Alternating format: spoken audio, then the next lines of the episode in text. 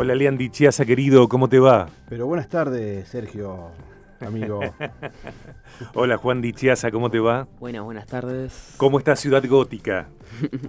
segura, segura. Lluviosa, lluviosa. ¿Cómo está Alfred? ¿Dónde está Alfred? Liberen a Alfred. Se llama la. Eh, ¿Alguna vez podría venir Alfred? Alfred. Y bueno, sí. Sé, digo yo.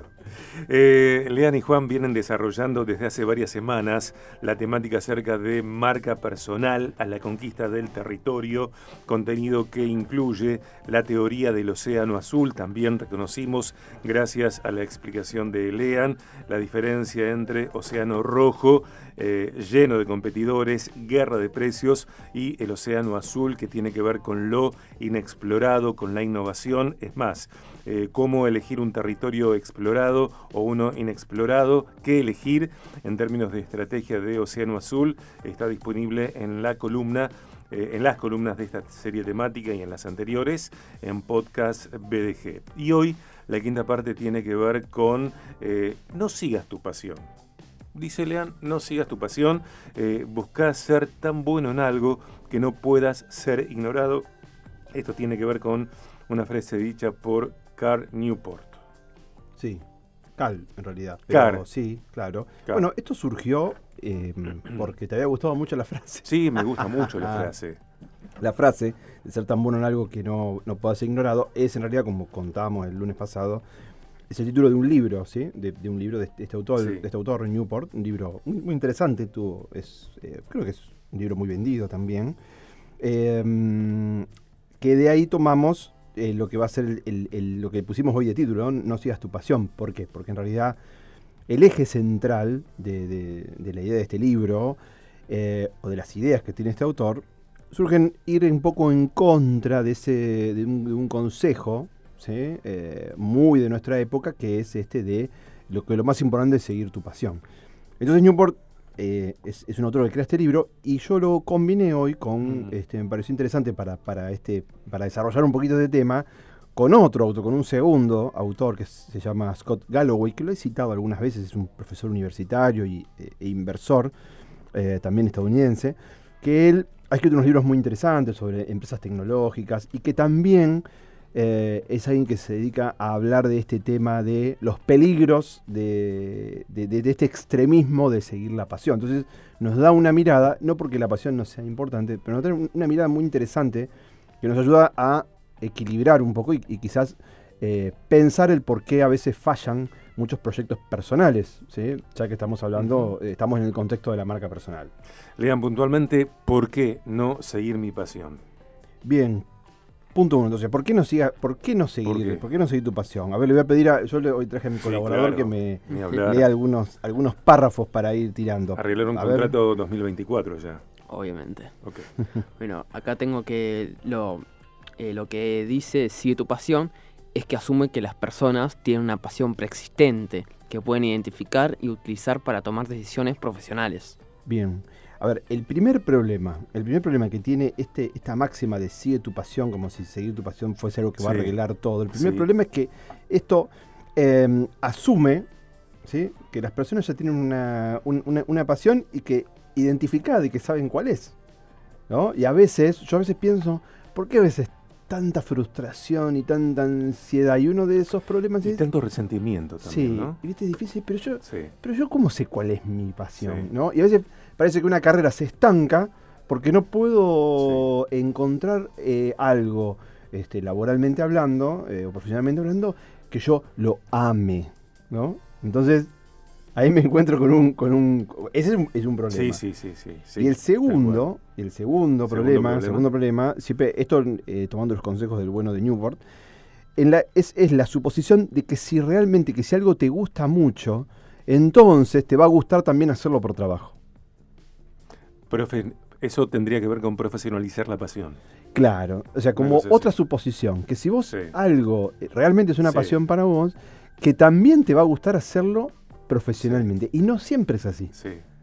Eh, entonces, a ver, según comprendo, eh, lo primero a lo cual una persona podría darse es a identificar su pasión. Y si no la tiene, bueno, eso eh, creo yo que merece ser explorado porque me parece que todos tenemos eh, aptitudes, más de una inteligencia, donde podría estar ahí latente la pasión. Claro que sí, mirá, y es más, lo que, lo que eh, la, frase fuerte que, te deja, que, usa Newport es que en vez de seguir tu pasión, él dice, hace que tu pasión te siga. Mm. ¿sí? Es decir, en la búsqueda de ser, claro, en la búsqueda de ser bueno, ¿sí? En algo, en la búsqueda de ser tan bueno que no pueda ser, ignorado, deja que la pasión te siga.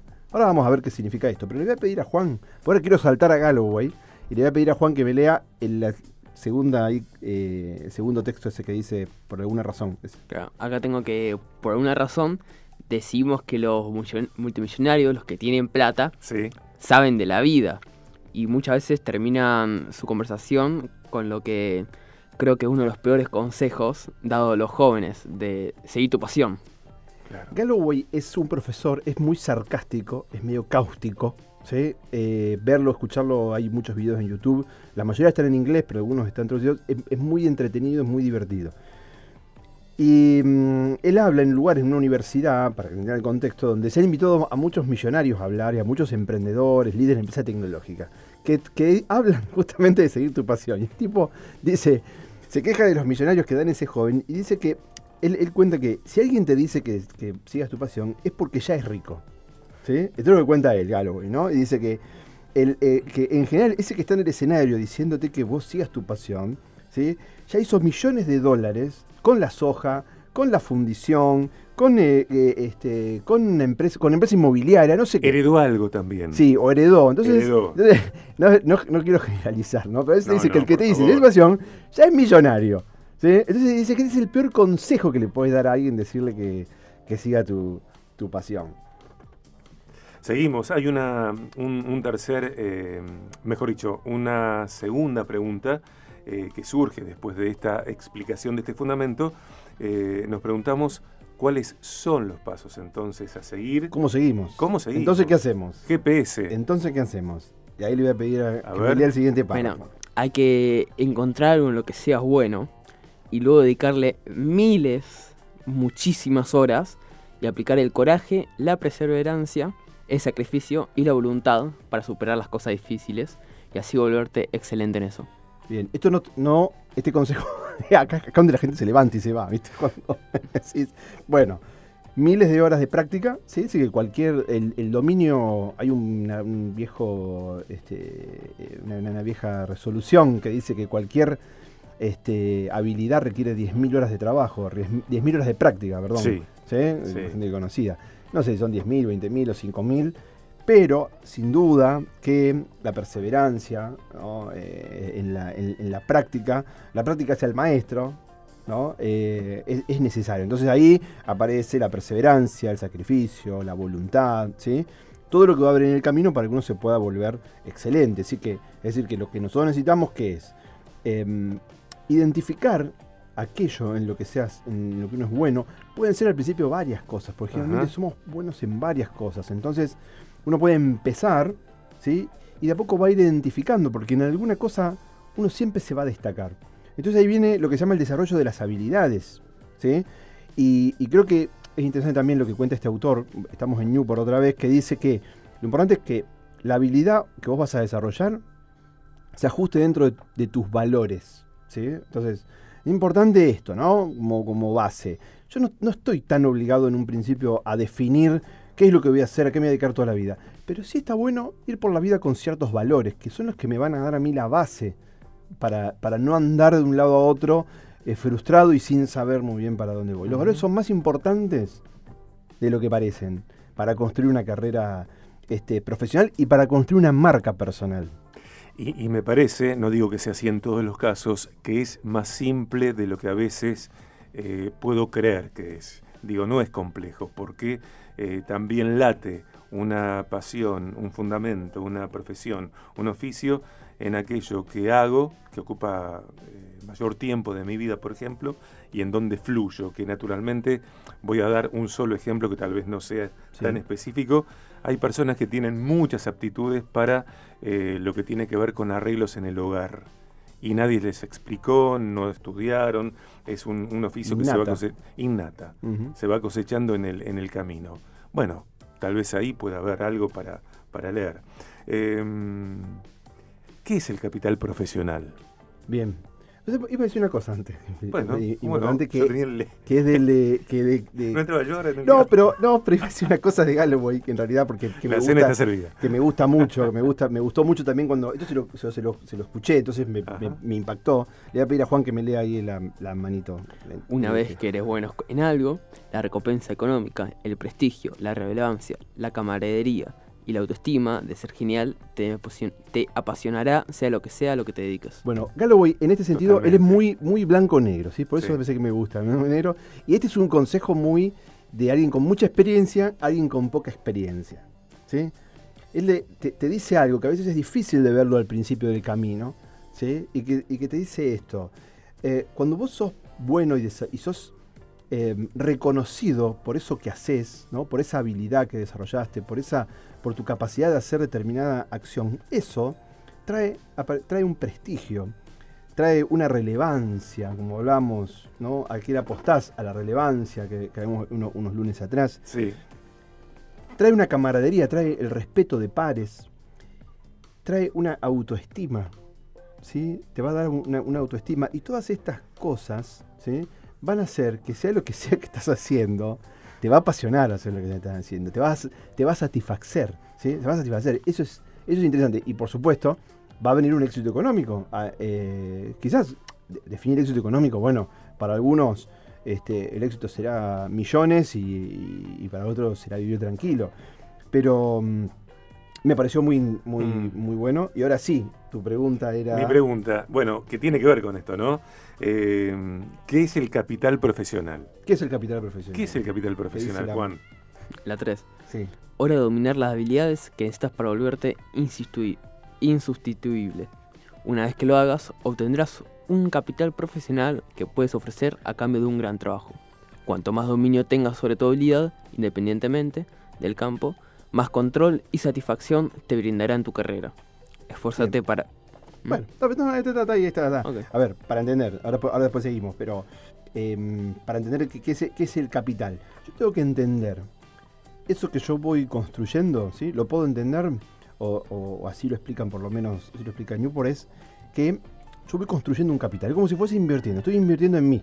¿sí? Entonces, a medida que yo voy aprendiendo, ¿sí? que voy desarrollando mis habilidades, que voy em, entrando en ese territorio y dominando en distintos territorios, o sea, voy construyendo mi, espacio, voy, voy, haciendo un, voy, em, va creciendo lo que se llama un capital profesional, ¿sí? Eh, ¿Eso qué, me, qué, significa eso? O sea, cuando yo más, más dominio tengo sobre estas habilidades, más control y satisfacción voy a tener sobre, tu, sobre mi carrera. ¿Qué es tener control sobre tu carrera? ¿A qué les suena a ustedes tener control, sobre lo que yo hago? Mayordomía, me gusta más la palabra mayordomía. ¿Qué significa? ¿Qué significa? Bueno, significa que yo puedo tomar decisiones y no las toma otro por mí. Es decir, cuando yo más domino, más dominio tengo, ¿sí? yo más puedo dedicarme, por ejemplo, a aquello que me, me brinda satisfacción o que me es más rentable. Muchas veces sabemos a qué nos gustaría dedicarnos o qué sería mejor negocio hacer, pero no podemos llegar a eso. Entonces, el dominio sobre lo que yo hago es eso, es poder Em, este, ejercer control, es poder decidir qué trabajos quiero hacer. ¿eh? Por ejemplo, llegar a ese punto que un profesor, cuando un profesional dice, yo elijo los trabajos. ¿sí? Ese es el objetivo que uno que me encanta. Quisiera, quisiera llegar. Eh, con esto eh, cierro yo por lo menos. me parece que todo esto no es lineal.